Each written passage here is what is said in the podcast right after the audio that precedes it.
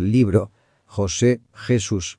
Una representación profética de la gloria del Señor Jesucristo y de su obra redentora. Por Wim Malgo. Capítulo noveno. La toma de poder. Génesis 41. 43 al 57, dijo Faraón a José. Yo soy Faraón, y sin ti ninguno alzará su mano ni su pie en toda la tierra de Egipto. Génesis 41.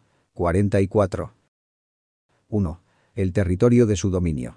En la Biblia se nos describe muy en detalle y concienzudamente el territorio que abarcaba el dominio de José.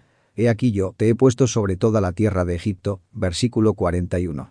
Y lo puso sobre toda la tierra de Egipto, versículo 43.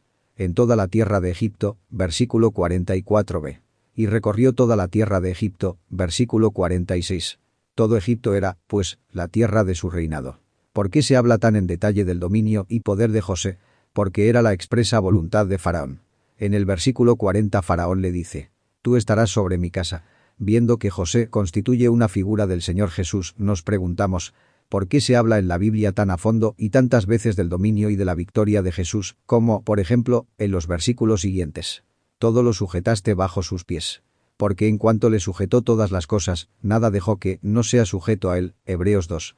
8 la cual operó en Cristo, resucitándole de los muertos y sentándole a su diestra, en los lugares celestiales, sobre todo principado y autoridad y poder y señorío, y sobre todo nombre que se nombra, no solo en este siglo, sino también en el venidero, y sometió todas las cosas bajo sus pies, Efesios 1.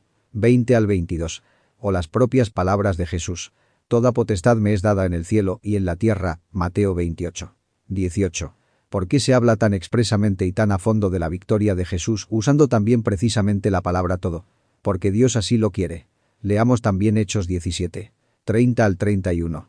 Pero Dios, habiendo pasado por alto los tiempos de esta ignorancia, ahora manda a todos los hombres en todo lugar que se arrepientan, por cuanto ha establecido un día en el cual juzgará al mundo con justicia por aquel varón a quien designó. Este hombre es Jesucristo. Faraón quería que José fuera gobernador porque le había designado como salvador del pueblo. Dios quiere que Jesús sea el Señor soberano porque le ha designado Salvador de la humanidad. La Biblia dice que ningún otro nombre bajo el cielo ha sido dado a los hombres en que seamos salvos, sino únicamente el nombre de Jesús. Hechos 4. 12. El dominio y la victoria de Jesús son indiscutibles y compenetran todo el universo. La Biblia, desde el Gólgota, nunca jamás habla de que sea necesario conquistar todavía esa victoria. Por el contrario, esta ya fue conquistada, ya fue consumada. Seguramente José tenía muchas personas envidiosas a su alrededor, a muchos que le odiaban y se oponían a él, pero ellos no son mencionados. Cuando miramos a este mundo lleno de poderes demoníacos, los enemigos de Jesús nos parecen ser fuertes. El poder de la impiedad va creciendo. Sin embargo, los enemigos fueron vencidos por Jesucristo, y Salmos 2. 4 dice, El que mora en los cielos se reirá, el Señor se burlará de ellos. Jesús es vencedor. 2 su derecho de exigir obediencia, porque Faraón así lo quería, José exigía obediencia incondicional. Todo mi pueblo obedecerá tus órdenes, versículo 40, la Biblia de las Américas. Esta era la primera orden de Faraón. Esto es lo primordial en tu vida. Obedecer a Jesús, entonces todos tus problemas quedarán resueltos. 3. Su derecho de exigir confianza. Faraón dejó que José viajara en su carro y mandó que se pregonara delante de él. Abrek que significa doblad la rodilla, atención, abrid paso, es probablemente una palabra egipcia semejante en sonido a la palabra hebrea que significa arrodillarse. Otros la interpretan como sostén de la nación. Martín Lutero la comprendió como expresión de respeto y confianza. Este es el padre del pueblo. Versículo 43. Así Faraón exigió de parte de su pueblo que tuviera confianza absoluta en el cuidado de José. Un padre cuida de sus hijos. Él les da el pan. ¿Qué nos dice la Biblia?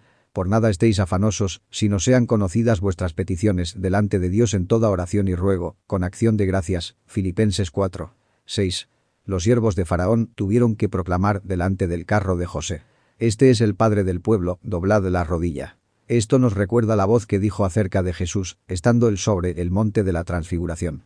Este es mi Hijo amado, en quien tengo complacencia. A él oíd, Mateo 17. 5. 4 su exigencia de depender plenamente de él. Faraón también exigió a los egipcios que dependieran totalmente de José, mandando, Nadie levantará su mano ni su pie sin tu permiso en toda la tierra de Egipto, versículo 44, la Biblia de las Américas. Sin José nadie podía hacer nada, literalmente nadie tenía permiso de hacer algo sin que él lo mandara. ¿No es esto exactamente lo que Jesús dice en Juan 15? 5. Separados de mí nada podéis hacer. La voluntad de Dios para tu vida es que seas obediente a su Hijo. Y aunque era hijo, por lo que padeció aprendió la obediencia, y habiendo sido perfeccionado, vino a ser autor de eterna salvación para todos los que le obedecen. Hebreos 5. 8 al 9. Los egipcios ya no podían mover sus miembros, sus manos y sus pies sin que José lo quisiera. ¿Y nosotros? ¿Qué debemos dar al Señor mediante la obediencia? Toda la razón destruyendo especulaciones y todo razonamiento altivo que se levanta contra el conocimiento de Dios y poniendo todo pensamiento en cautiverio a la obediencia de Cristo. 2 Corintios 10. 5. Humilla tu razón oscurecida por el pecado bajo la autoridad de la palabra de Dios, a pesar de que no la comprendas. Todos los miembros, ni tampoco presentéis vuestros miembros al pecado como instrumentos de iniquidad, sino presentaos vosotros mismos a Dios como vivos de entre los muertos, y vuestros miembros a Dios como instrumentos de justicia. ¿No sabéis que, si os sometéis a alguien como esclavos para obedecerle, sois esclavos de aquel a quien obedecéis, sea del pecado para muerte, o sea de la obediencia para justicia? Romanos 6. 13 al 16. Coloca hoy mismo tus manos, tus pies, tus ojos, tu corazón, tu fantasía a disposición del Señor y déjale purificarlo todo mediante su preciosa sangre. Nuestros oídos también son del Señor. He obedecido a la voz de Jehová mi Dios dice Deuteronomio 26. 14. Tal vez se encuentran grabadas ya desde hace mucho tiempo en tu corazón estas dos palabras. No puedo. Entonces déjame que te diga. Él sí puede. 5. Su título. Zafnat Panea igual Salvador del mundo, preservador de la vida, versículo 45, Faraón dio a José este título que dice mucho, y él nos revela el camino de la salvación. Tal como Faraón determinó que José fuera el salvador de todo el mundo de ese entonces, el Dios viviente determinó a Jesucristo para que salvara al mundo entero. Cuando los egipcios vinieron a solicitar ayuda a Faraón, él los envió a José. Cuando se sintió el hambre en toda la tierra de Egipto, el pueblo clamó a Faraón por pan. Y dijo Faraón a todos los egipcios, Id a José, y haced lo que él os dijere, versículo 55. Cuán claramente ha expuesto Dios sus pensamientos salvadores en su palabra. Tú no puedes venir a Dios a solicitar ayuda si antes no has venido a Jesucristo. Jesús dice en Juan 14. 6. Yo soy el camino, y la verdad, y la vida. Nadie viene al Padre sino por mí. Seguramente había muchas personas destacadas alrededor de Faraón, los generales, los príncipes, los de la corte, pero Faraón no mandó a ningún egipcio a alguna otra persona, sino solo a José. Debemos ver esto de forma muy clara. En la historia eclesiástica ha habido muchos hombres y muchas mujeres consagradas a Dios, los apóstoles, María, la madre del Señor Jesús, pero en ninguna parte encontramos en la palabra de Dios alguna alusión a que pidamos ayuda a alguno de esos seres humanos. La Escritura dice expresamente lo contrario porque hay un solo Dios y un solo mediador entre Dios y los hombres, Jesucristo hombre, 1 Timoteo 2. 5. Faraón dijo, Id a José y haced lo que él os dijere. Dios exclama, Este es mi Hijo amado, en quien tengo complacencia, a él oíd. El Dios santo y el hombre pecaminoso se pueden encontrar solo en el sacrificio vicario de Jesucristo. No hay otro camino ni tampoco otra posibilidad. No obstante, el enemigo de nuestras almas ha tratado en todas las épocas de poner a otros salvadores y redentores al lado del único salvador y redentor. Muchos han sido y son engañados por llamadas apariciones de ángeles o de santos. Pero el apóstol Pablo que no quería saber otra cosa que solo a Jesucristo crucificado dice palabras muy serias respecto a esto. Mas si aún nosotros, o un ángel del cielo, os anunciare otro evangelio diferente del que os hemos anunciado, sea anatema, Gálatas 1. 8. No te dejes engañar nunca por llamadas revelaciones celestiales, mensajes, profecías o doctrinas que contradicen la Biblia. Las consecuencias del gobierno de José. José quien anduvo por el camino de la muerte, no solo pudo experimentar la maravillosa exaltación, sino también las consecuencias de su dominio. Como el primer resultado visible del dominio de José en Egipto vemos la plenitud. Inmediatamente después de la toma de poder por él leemos. En aquellos siete años de abundancia la tierra produjo a montones, versículo 47. Donde Jesús toma el poder en una vida humana, irrumpe también la plenitud de la gracia de Dios, como está escrito. Pues, si por la transgresión de uno solo reinó la muerte, mucho más reinarán en vida por uno solo, Jesucristo, los que reciben la abundancia de la gracia y del don de la justicia, Romanos 5. 17. Por cuanto agradó al Padre que en él habitase toda plenitud, Colosenses 1. 19. Donde está Jesús, allí irrumpe la plenitud. Es un necio el hombre que trata de vivir fuera de Jesús. No por nada Jesús dijo. Yo he venido para que tengan vida y para que la tengan en abundancia. Juan 10. 10. Esta plenitud de vida está a disposición para todo aquel que se rinde a Jesús. puede tomar de ella así no más, porque está escrito. Porque de su plenitud tomamos todos, y gracia sobre gracia, Juan 1. 16. Como segunda consecuencia encontramos mucho fruto. Recogió José trigo como arena del mar, mucho en extremo, hasta no poderse contar, porque no tenía número. Versículo 49. José, un tipo del Señor Jesús, del varón del Gólgota. También el Señor atravesó los dolores de la muerte y como resultado de su muerte él tiene ahora, al igual que José, mucho fruto, sí un fruto incontable. Verá el fruto de la aflicción de su alma y quedará satisfecho. Por su conocimiento justificará mi siervo justo a muchos y llevará las iniquidades de ellos. Por tanto, yo le daré parte con los grandes, y con los fuertes repartirá despojos, por cuanto derramó su vida hasta la muerte, y fue contado con los pecadores, habiendo él llevado el pecado de muchos, y orado por los transgresores. Isaías 53. 11 al 12. En José vemos el cumplimiento previo de Juan 12. 24, donde Jesús se compara con el grano de trigo que cae en la tierra y debe morir para poder llevar mucho fruto. Incontable era el fruto de José, incontable era y sigue siendo el fruto de nuestro Señor Jesús. Después de esto miré, y he aquí una gran multitud, la cual nadie podía contar. Apocalipsis 7. 9. Fruto, más fruto, mucho fruto llevará aquel hombre que está unido con Jesús en su muerte, comparar con Juan 15. 2 al 5. Este grupo incontable es la Iglesia, la esposa de Jesucristo. También de esto tenemos una sombra en la historia de José en Asenat, la esposa de José. ¿Quién dio esa esposa a José? Faraón. No se la tomó él mismo. Faraón le dio por mujer a Asenat, hija de Potifera sacerdote de On, versículo 45. Esto nos hace recordar la oración sumo sacerdotal de Jesús en la cual ruega. A los que me has dado, guárdalos en tu nombre, Juan 17.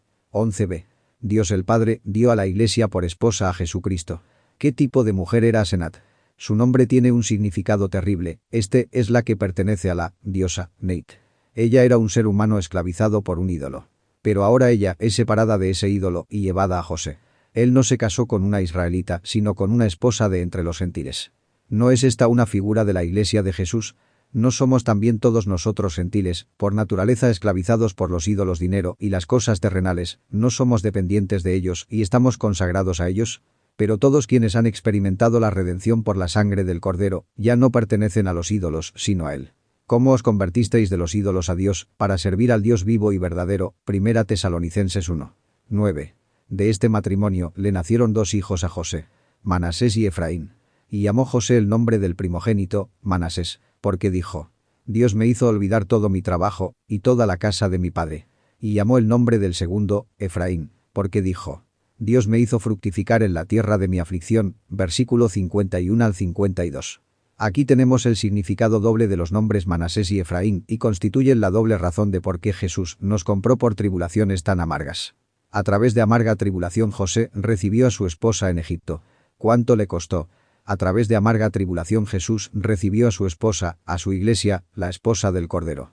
Por un lado vemos a Jesús, Manasés, me hizo olvidar todo mi trabajo, el cual por el gozo puesto delante de él sufrió la cruz, menospreciando el oprobio. Hebreos 12, 2.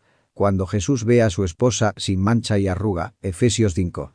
25 al 27, y la presente al Padre, entonces ella le hará olvidar toda su aflicción y toda su tribulación. Por el otro lado, vemos a la iglesia de Jesús, Efraín.